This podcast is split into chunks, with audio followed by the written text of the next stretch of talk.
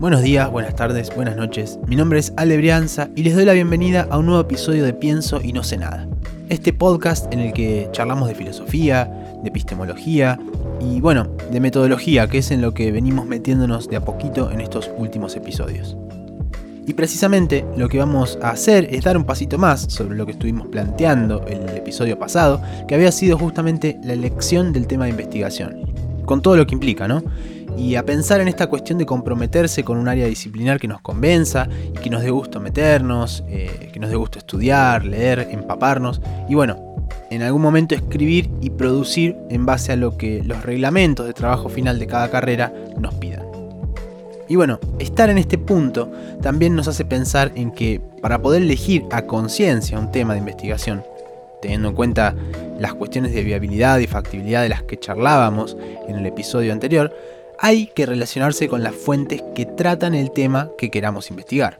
Así que, como adelanta el título de este propio episodio, vamos a estar dedicándonos a la búsqueda bibliográfica. Aunque esto de bibliográfico es un nombre, un título que que se le sigue dando a las fuentes que hoy por hoy, en el contexto de Internet, de las redes sociales y demás, esas fuentes pueden tranquilamente no ser solamente bibliografía. Pero bueno, vamos a meternos eh, de a poquito en esta cuestión. Pero entonces, eh, precisamente antes de meternos de lleno, y como solemos decir en este momento, sea por donde sea que estén escuchando, si YouTube, Spotify o cualquiera de las plataformas de podcast, primero que en lo posible no se olviden de suscribirse al canal, de dar follow y darle a la campanita para que les lleguen los episodios nuevos. Y después que, bueno, siempre todo está relacionado con todo, con lo cual la invitación es que si pueden hacerse el momento, hagan el recorrido completo para no quedarse afuera de ninguna referencia. En principio, como súper necesario al episodio pasado, que este lo continúa de una manera muy directa, pero en líneas generales, bueno, eh, hay líneas que vienen de las cuestiones más epistemológicas de base que están presentes en todos los episodios, ¿no? Y por eso precisamente la recomendación. Eh, y un poco en la misma sintonía en la que venimos trabajando, vamos a estar haciendo algunas referencias al texto Cómo se hace una tesis de Humberto Eco que como les comentaba antes, si bien es de otra época y sobre todo con todo lo que nos posibilita Internet y todas las herramientas relacionadas a los cruces de la ciencia con la informática o con las TICs, digamos, eh, en esas cositas por ahí sí se nota que el libro es de otra época, pero igualmente me gusta recomendarlo para tenerlo a mano porque hay cuestiones de fondo que más allá de que tengamos que adaptar la forma de leerlo, ¿sí? adaptar esa forma de entender a aquello que se refiere don Humberto Eco, vienen bien tenerlas en cuenta. Y bueno, también por otro lado voy a seguir compartiéndoles algunas de las experiencias que fui pasando en las aulas y que también entiendo que, que son útiles porque fueron, o bueno, son problemas concretos con los que me fui encontrando en distintos espacios de talleres de tesis, tutorías de trabajo final, que de una u otra manera se fueron resolviendo. Entonces, eh, bueno, la idea de esto, y en verdad, como a esta altura ustedes ya saben bien, el espíritu de este podcast es precisamente el de compartir esas resoluciones para que esas opciones se multipliquen y les sirvan a alguien más. Eh, decíamos antes que lo primero que hacemos al intentar acercarnos a un posible tema de investigación es hacerlo mediante las fuentes que tratan de eso. Bueno, a veces puede haber sido un comentario de alguien, siguiendo algunas de las recomendaciones del episodio pasado, puede haber sido a partir de ver una conferencia de algún colega o de tomar algún área específica de alguna materia que se haya estudiado en la carrera. El punto es que sea cual sea la forma de aproximación, necesariamente cuando queremos comprobar cuestiones de viabilidad y factibilidad, vamos a empezar a buscar algunos textos, artículos, libros que hablen sobre el tema, para ir interiorizándonos y si nos va bien, si seguimos con el convencimiento necesario para avanzar con ese tema, vamos a terminar vinculándonos con las fuentes. Y parte del trabajo de empezar a interiorizarnos con esas fuentes es entender que esas fuentes están divididas en dos grandes grupos, las fuentes primarias y las secundarias, que también son llamadas literatura crítica. ¿Cómo sería esto? Bueno, supongamos que queremos llevar adelante una investigación sobre el pensamiento de Rodolfo Kusch. Vamos a encontrarnos cuando nos pongamos a, ver qué es lo que existe en esas primeras googleaditas que uno hace, ¿no? Eh, precisamente con los escritos del propio Rodolfo Kusch. Esos textos, escritos por el mismísimo autor, van a ser las fuentes primarias. Y después sí, por supuesto, y porque Kusch es alguien que ha motivado muchas investigaciones y reflexiones alrededor de su obra, vamos a encontrarnos con textos de otras personas que analizan y que ponen en valor a la obra de Kusch. A esas últimas fuentes vamos a llamarlas fuentes secundarias o bueno, como decíamos recién, literatura crítica. Esta distinción puede parecer una cuestión menor a simple vista, pero en realidad es algo que tenemos que tener en cuenta, sobre todo pensando en la accesibilidad de las fuentes. Y después, como dice Humberto Eco, para no confundirnos nosotros mismos respecto al foco de nuestro proyecto, en relación a si estamos trabajando y haciendo análisis sobre ciertas fuentes, eh, o bien otros discursos, otras voces que compongan la literatura crítica y que por lo tanto ya han analizado esos discursos. Esto último nos permite a veces confrontar las distintas interpretaciones existentes, eh, cuando digo confrontar también puedo decir acordar, ¿no? Eh, mientras que cuando trabajamos con fuentes primarias, en muchos casos suelen ser clásicos más difíciles de confrontar desde la posición personal si es que uno no tiene cierto recorrido o una orientación determinada en el área. Teniendo esto claro, podríamos pasar a otra cuestión que también es súper troncal, que es cómo saber qué leer y en qué orden. Bueno, para esto lo más lógico eh, sería asesorarse con alguien que sepa del tema un poco más que nosotros. Y esto no quiere decir que esa persona sea experta en el tema o que vaya a ser quien nos dirija la tesis.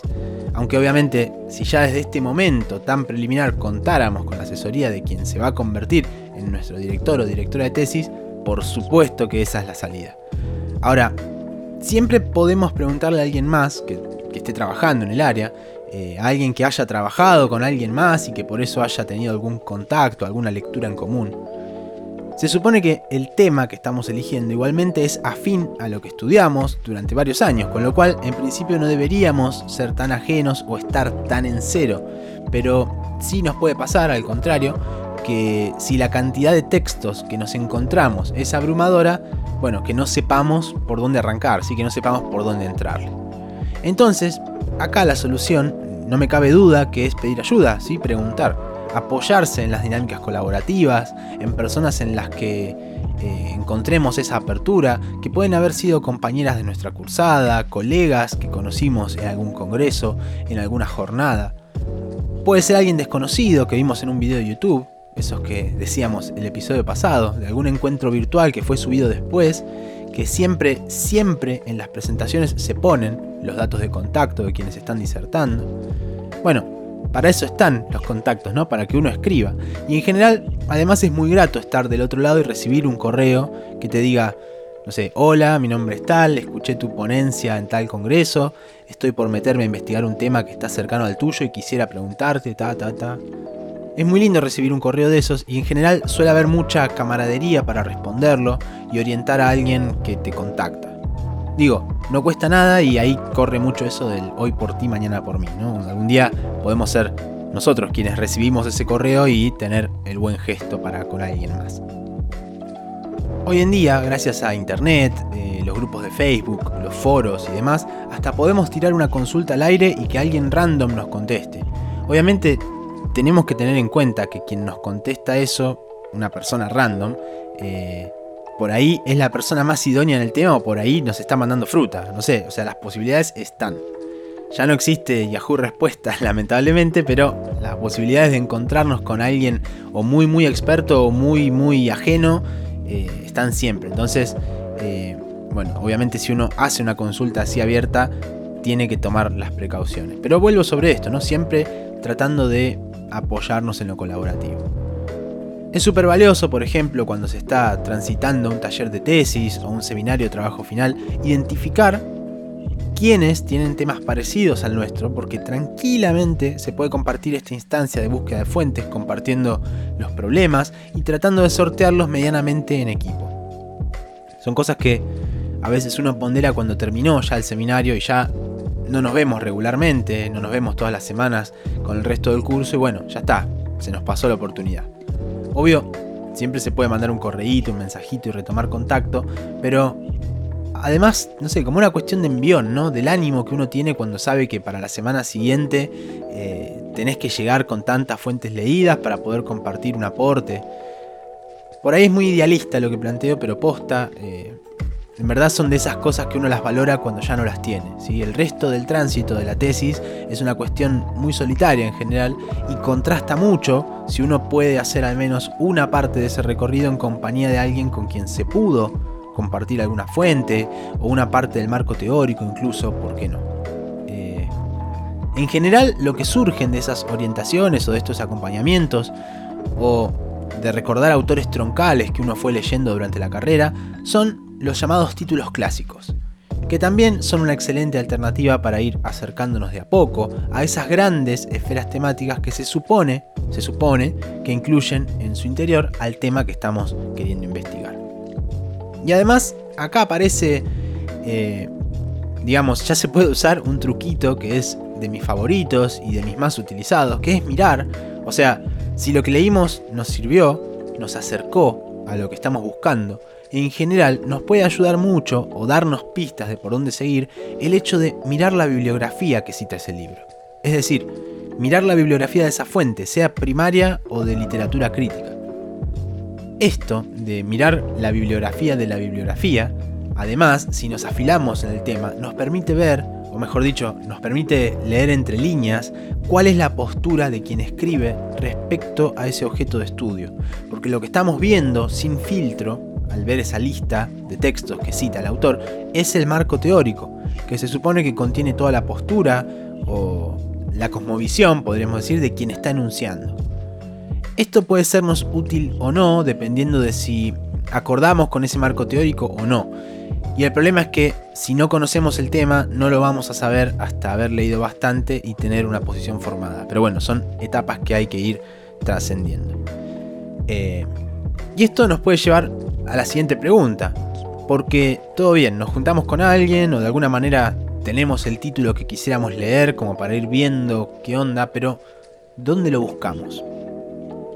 Y bueno, acá es donde digo que, por ejemplo, eh, nos queda un poco anticuado el libro de Humberto Eco, que solo hace referencias a las bibliotecas, eh, a las bibliotecas físicas, que sí, por supuesto que siguen existiendo y que en algunos casos siguen siendo fundamentales porque nos permiten por ahí acceder a una copia en papel de algún libro que resulte carísimo de comprar eh, o incluso difícil de conseguir. Pero en rigor hay que decir que las bibliotecas han ido perdiendo territorio en comparación a todo el material digital que hoy por hoy circula. Y si todavía no lo asumieron, me toca decírselos, eh, si son de esas personas que prefieren leer en formato papel, seguramente no la pasen del todo bien haciendo la tesis eh, a lo sumo que se impriman todo, que también es una posibilidad, siempre eh, es una posibilidad de imprimir si tenemos los medios, pero cada vez más, al ser tanto el volumen de producciones digitales, eh, cada vez más se va haciendo imposible contar con todo el material impreso. Y en ese caso, hace un tiempo que vengo recomendando la utilización de algún reader tipo Kindle, que si bien es digital, se adapta a un formato que uno puede llevarse incluso a la cama con una iluminación amigable y y si no una tablet, ¿no? Una tablet que, termina cumpliendo la misma función, de ser así, manejable, digamos, pero bueno, más allá de alguna que otra aplicación específica para leer PDFs o ebooks que permita invertir la iluminación y leer con letras eh, blancas sobre fondo negro y esas cosas, volvemos al problema de la pantalla y que si no nos gusta o nos cansa, es todo un tema, ¿no? Eh, y más hoy por hoy, en tiempos de pandemia, con todas las videollamadas y la multiplicidad de, de pantallas prendidas que sufrimos, que por ahí nos juega en el hecho de preferir evitar, siempre que se pueda, una pantalla más a la hora de leer. Pero bueno, obviamente esto es un comentario nada más y va, va en las preferencias de cada quien. Lo cierto es que cuando decimos que las bibliotecas fueron quedando un poco rezagadas respecto a la producción que existe en digital, me estoy refiriendo específicamente a los llamados repositorios, que son un poco como la palabra lo indica, porque está bastante autodefinida, ¿no? Eh, un repositorio es un espacio virtual, digital, que funcionalmente eh, accedemos como a cualquier otro sitio web, donde vamos a encontrar los resultados parciales o finales de un montón de investigaciones científicas, los famosos papers o artículos científicos, y que pueden ser, según cuál sea el repositorio, eh, pueden ser temáticos, multidisciplinarios y atenti a esto, pueden ser pagos o de libre acceso. Y acá se abre otra gran discusión que en verdad no vamos a hacer más que presentarla porque ahí sí que primero nos desviaríamos eh, de lo que estamos charlando y en segundo lugar nos meteríamos en una cuestión de filosofía o de ética del conocimiento científico que es mega interesante para ponernos a pensar eh, respecto a si esos resultados de la ciencia, de cualquier disciplina, deben estar a disposición de la comunidad en general de manera gratuita o pueden tener restricciones como las que tienen algunos repositorios. Digamos, dicho sea de paso, esos repositorios pagos suelen también tener un prestigio muy grande. Y sin contestar a la ligera, acá entran en juego cuestiones como quién o quiénes financiaron las investigaciones que se presentan en esos papers que están en los repositorios, eh, los temas que se tratan, a quiénes pertenecen esos resultados. Sin irnos más lejos, eh, hoy en día tenemos toda una discusión vigente respecto a los desarrollos de las vacunas, eh, pensando en el COVID, ¿no? Que si deberían ser libres o deberían mantenerse así como están y cada laboratorio con su patente va administrando de esa manera la producción y las concesiones que, que se vayan haciendo. La cosa es que en más de una ocasión miramos y en los repositorios pagos igualmente podemos ver los títulos, los resúmenes, algunas palabras clave que nos dejan entrever si ese material nos serviría o no. Pero bueno, si no tenemos una suscripción a estos servicios, no vamos a poder lamentablemente acceder. Y otra mala noticia es que desde nuestros países, desde este sur global subdesarrollado, en general nos queda bastante caro acceder por las diferencias con los tipos de cambio cuando convertimos a dólares o a la moneda que fuera en relación a lo que son nuestros sueldos, ¿no? Pero, pero tenemos alternativas. Y acá es donde vuelven a entrar en juego las queridas bibliotecas. Y es que sí, porque igualmente en ese afán de mantenerse como un organismo vigente para la búsqueda bibliográfica, en general las bibliotecas hoy en día, y sobre todo las bibliotecas institucionales, ¿sí? Eh, las de las universidades, algún que otro instituto y eso, eh, en general las bibliotecas tienen algún espacio en el que cuentan con computadoras que no solamente sirven para navegar o contestar correos mientras un amigo o amiga busca el libro que necesita y nosotros hacemos tiempo, sino que la mayoría de esas instituciones cuentan con suscripciones educativas a los repositorios más conocidos, o a veces, bueno, solo algunos en relación a las disciplinas que se estudian en tal o cual institución, eh, pero se tiene suscripción a algunos repositorios que tengan que ver con las temáticas que están flotando en el aire de esa institución, podríamos decir. Entonces, podemos ir a las bibliotecas y sentarnos y bajarnos lo que necesitemos desde ahí. Y bueno, ya después nos lo reenviamos o por correo o lo subimos a algún drive o incluso nos lo llevamos en un pendrive o memoria y listo. Porque una vez que lo bajamos ya está. Lo importante es acceder con un usuario autorizado a ese repositorio que es en general cerrado. ¿no? Y otra cosa que podemos hacer, que es algo que al menos mientras fueron los tiempos de cuarentena más feroz, se podía hacer en varios lados, eh, habría que ver si hoy sigue siendo así, es mandar un pedido directamente al bibliotecario o a la bibliotecaria que esté a cargo. Entonces ya ni siquiera tenemos la necesidad de ir en persona a la biblioteca, eh, sino que quien se encarga de, administrar se mete al link que le pasamos, nos descarga el PDF y nos lo envía. Y vuelvo con esto, no sé si ahora que se puede transitar y con los protocolos que correspondan se puede empezar a ir a algunos de estos lugares. Eh, no sé si sigue siendo así, pero la tiro porque a más de uno le puede llegar a venir bien. Y después, eh, otra alternativa a esto es utilizar un servicio que también lo encontramos como complemento para Google Chrome, eh, que se llama SciHub. S-C-I-H-U-B larga. SciHub. Y la historia de SciHub es larga y obviamente les voy a comentar a grandes rasgos de qué se trata, pero también si les pica pueden buscar info porque hay un montón de cosas dando vuelta gente a favor, gente en contra, y que tiene que ver precisamente con la problemática de si estos resultados de las investigaciones deberían ser libres o no. La cosa es que una chica que se llama Alexandra Elbakian, nacida en Kazajistán, eh, estudiaba informática y llega precisamente al momento de hacer su tesis. En el año 2009 fue esto, y ella tenía 21 años. La cosa es que, buscando la información que necesitaba, se da cuenta que la mayoría de esos papers eran pagos, o sea, necesitaba una suscripción para verlos y no tenía forma de hacerlo. Y bueno, después de darle un par de vueltas al asunto, dos años más tarde, Alexandra hackea estos repositorios editoriales eh, y lanza la plataforma SciHub, desde donde uno pone el link de ese artículo de pago y accede de manera libre. O sea, accedemos a una versión pirata de ese artículo a partir del hackeo. Obviamente Alexandra fue demandada y en 2017 de hecho perdió el juicio eh, y fue obligada a pagar una multa de 15 millones de dólares en concepto, bueno, en concepto de derechos de autor precisamente. Pero como ella actualmente está en Rusia y el juicio lo perdió en Estados Unidos, bueno, la ley no la alcanza, está fuera de la jurisdicción y al menos al día de hoy no ha pagado esa multa y particularmente no creo que la pague nunca.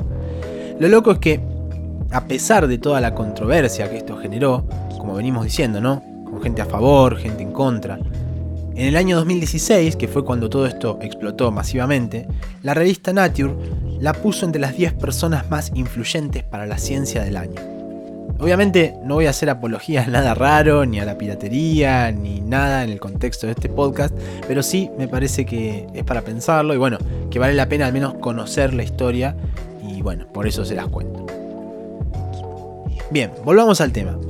Eh, tenemos hasta este punto unas posibilidades de búsqueda de textos que dijimos que pueden ser fuentes primarias o secundarias. También tenemos algunas opciones para conseguir esos textos que pueden ser analógicas, digamos en papel o en digital. Y llegamos al momento de entender cuál es la lógica de sistematización que nos conviene para abordar estos materiales, estas lecturas, ¿no? Porque mientras sean dos o tres cositas, obviamente vamos a ir acordándonos de lo que cada texto plantea, pero en cuanto se vuelva un número más inmanejable, se nos va a empezar a descontrolar la situación y bueno, no es lo que queremos que nos pase. La estrategia que a mí me gusta pensar, digamos, como pasos a seguir para ir entendiendo qué se va desprendiendo de cada lectura, cómo se relaciona entre sí y demás, eh, porque ojo que en esta etapa también vamos a tener más de una lectura que lamentablemente después nos vamos a dar cuenta que no nos servía o no nos venía tan bien. Entonces, la estrategia sería tomar las ideas principales de cada texto, que puede ser subrayando, marcando el texto, con notitas autoadhesivas o cualquier recurso digital que nos permita tomar esas ideas y conceptos troncales y armar una ficha con los datos del texto y esas ideas precisamente y conceptos que fuimos separando. Y después, con esos conceptos, armar una red conceptual, que además más adelante nos va a servir para visualizar de un pantallazo al marco teórico. Y si bien estamos comentándolo como proceso así completo, esto último de la red y del marco teórico lo vamos a dejar en realidad medio en bypass para tomarlo más adelante, para cuando tratemos el tema del marco teórico de forma particular y específica, así que también ya vamos a llegar. Entonces dijimos, tomar estas fuentes y marcar ideas y conceptos y armar las fichas. Y acá de nuevo, si tomamos estrictamente lo que dice don Humberto Eco, eh, nos encontramos con una serie de instrucciones para el armado de fichas en papel. Bueno, ficheros precisamente, usando esas fichitas que son esas hojitas apaisadas y que son muy de las oficinas de los años 80 o 90, ¿no? Que por supuesto está bueno y es válido, pero si trasladamos una vez más esta idea a la actualidad, entran en la cancha los llamados gestores bibliográficos, que son aplicaciones también, programitas, que funcionan en su versión web, pero también como complementos que podemos instalarle incluso a la suite de Office o de LibreOffice que tengamos y que nos ayudan a organizarnos con la bibliografía para no enredarnos o no empantanarnos cuando se nos va tornando ese número inmanejable del que hablábamos. Básicamente, estos gestores bibliográficos tienen tres etapas, que son la entrada de información, la organización y la salida de esa información. Hay varias opciones para elegir y precisamente como hace tiempo que no indagaba, yo en lo personal uso uno que se llama Mendeley. Eh, eso, como hace tiempo que no miraba cuáles otros hay, hice una mini consulta en Twitter, así que aprovecho también a agradecer de corazón a quienes se tomaron la molestia de contestar y dar su opinión. Eh, en una época, no sé, hace unos años, era indiscutible el liderazgo de un gestor que se llamaba Sotero. Y de hecho hoy en día mucha gente eh, lo sigue usando, pero parece que está igual cabeza a cabeza con Mendeley. Pero independientemente de si Sotero, EndNote, Mendeley, eh, se me viene a la cabeza otro que no es tan famosito que se llama Crossref. Lo importante es que sepamos qué se puede hacer con estos programas, que sintamos comodidad al usarlos y principalmente que nos resuelvan la organización de la bibliografía. Estas aplicaciones en general nos permiten en primera instancia organizar los PDFs en una especie de biblioteca propia, que sería como una carpeta donde vamos tirando todos los materiales y que después podemos leer desde ahí directamente, desde el gestor, pudiendo meterle esas anotaciones, subrayados y notitas que decíamos recién.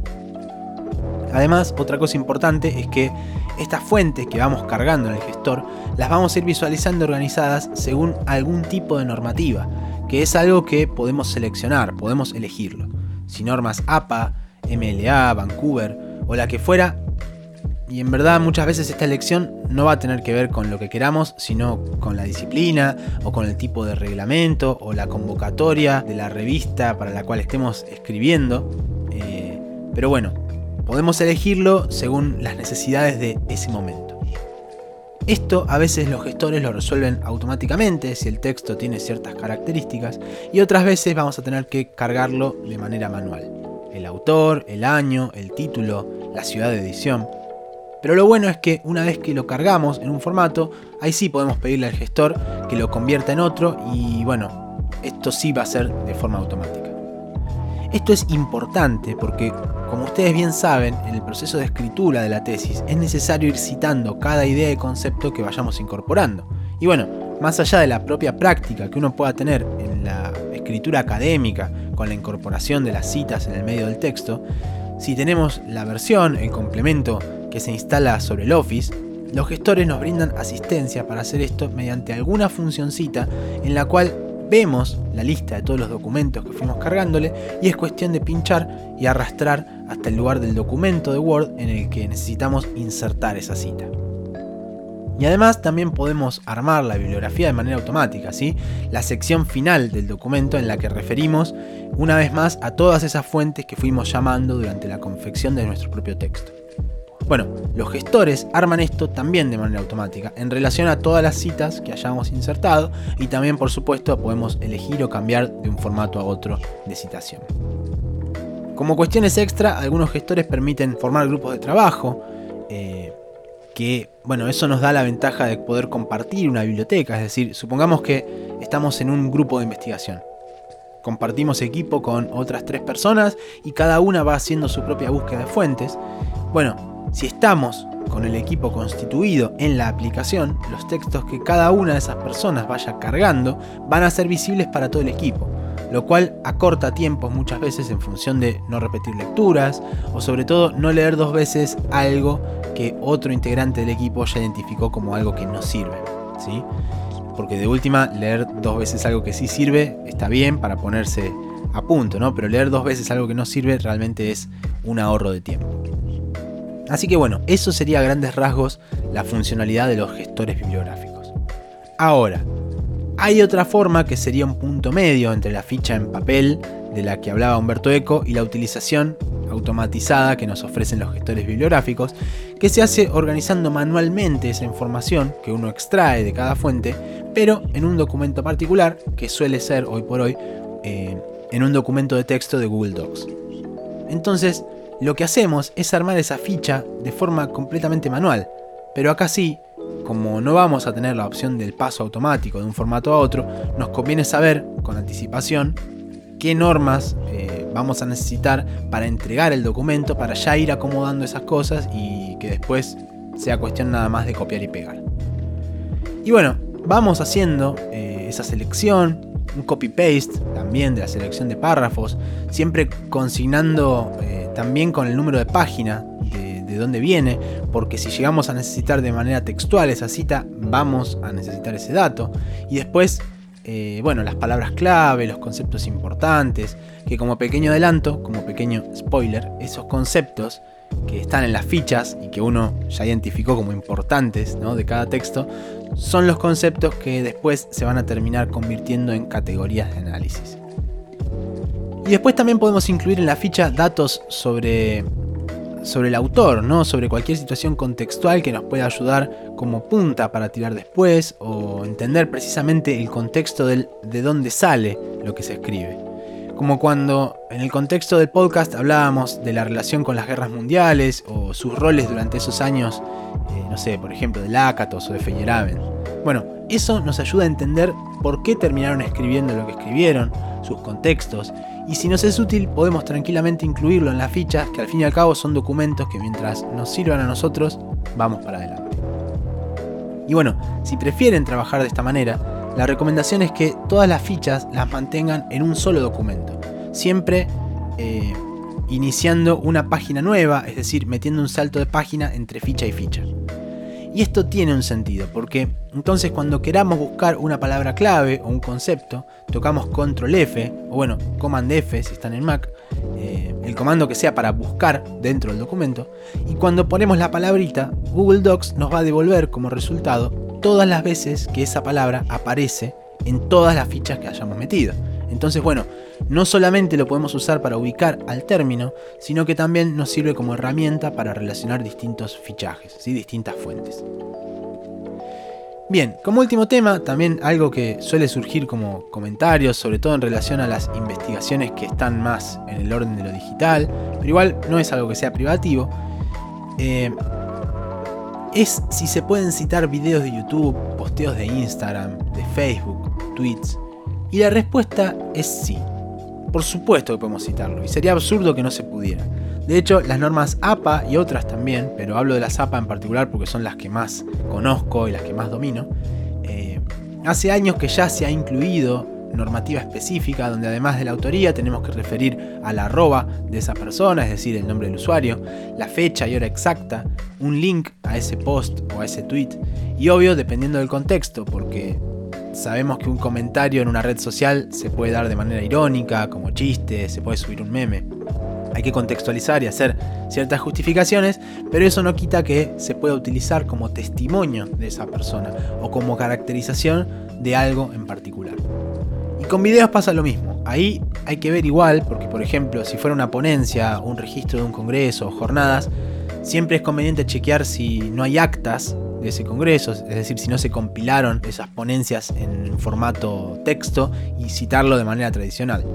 Pero si fuera un documental, lo mismo un audiovisual en términos generales, uno puede tomar lo que necesita y citarlo también en el formato específico, siguiendo las normativas, incluyendo el link y listo. Y bueno, llegamos al momento de recapitular y tratar de resumir un poquito estos puntos que fuimos planteando como ideas o recursos, eh, herramientas decíamos antes, ¿no? Para pararse de frente a esto tan amplio y casi infinito que son las fuentes que vamos a utilizar en una investigación. En principio, entender que hay fuentes primarias y secundarias. Y bueno, la importancia de no perder de vista en dónde queremos movernos para no caer en ningún riesgo de mezclar cosas sin querer. Obvio, si queremos cruzar referencias y eso, todo se puede hacer, pero siempre sabiendo dónde nos estamos metiendo y las dimensiones que estemos involucrando. Después, charlamos del hecho de dónde buscar. Vimos que además de las clásicas bibliotecas, hoy por hoy tenemos una enorme oferta digital que se articula mediante estos repositorios, que también dijimos que algunos son de libre acceso, otros son pagos, y de las alternativas para ingresar igualmente a estos eh, repositorios pagos cuando no tenemos un usuario personal. Y por último, hablamos de la organización y de la sistematización de esas fuentes, por medio del proceso de fichaje, que puede ser manual o más automatizado si preferimos utilizar un gestor bibliográfico. Ahí la recomendación sería que prueben con qué métodos se sienten con mayor comodidad y avancen con eso. Eh, en mi experiencia, el hecho de usar un gestor es un viaje de ida, porque además todas esas fichas quedan en nuestra biblioteca y si continuamos estudiando un tema y las fuentes son compartidas, siempre tenemos eh, el historial, podríamos decir, de lo que fuimos leyendo. Eh, con todas las citas y las selecciones que hayamos resaltado alguna vez, no importa si ya para la tesis o para otra ponencia o para algún artículo, todo va quedando ahí y mientras trabajemos sobre el mismo tema, eso suele ser muy útil. Así que bueno, con esto vamos terminando este episodio, por supuesto seguimos con los mensajes abiertos más que nunca, sobre todo por si tienen algún otro recurso, alguna otra herramienta o truquito que se pueda compartir sobre cómo buscar, cómo gestionar las fuentes, si hay algún otro gestor bibliográfico que utilizan y que les parece que se puede recomendar, todos bienvenidos. Recuerden que este espacio es una propuesta que sale de mi parte, pero se termina de significar en el intercambio, en tanto y en cuanto alguien que está del otro lado escuchando le sirva y le haga sentido para ir avanzando en todo este mundo relacionado a la investigación científica. Y bueno, como siempre digo, les agradezco por llegar hasta acá, por el interés, por la paciencia, la buena onda, la compañía. Vuelvo a decirles que si están en Spotify pueden darle follow y lo mismo si están escuchándolo en YouTube, pueden suscribirse y darle a la campanita para que les llegue la notificación avisándoles que hay nuevo episodio. También en Twitter eh, siempre aviso y voy actualizando a medida que sale cada episodio. Y ahí me encuentran como arroba alebrianza. Y hablando de Twitter, aprovecho para volver a agradecer a quienes me dieron una mano comentándome este mini sondeíto sobre gestores bibliográficos y esas cositas. Así que eso, como solemos decir, casi como hinchada de fútbol, Twitter académico tiene aguante. Y recuerden que si estos episodios les vienen bien para sus clases, seminarios o lo que fuera, todo está a su disposición. Así que para adelante nomás. Soy Alebrianza, gracias nuevamente por acompañarme en esto que se llama Pienso y no sé nada. Hasta la próxima.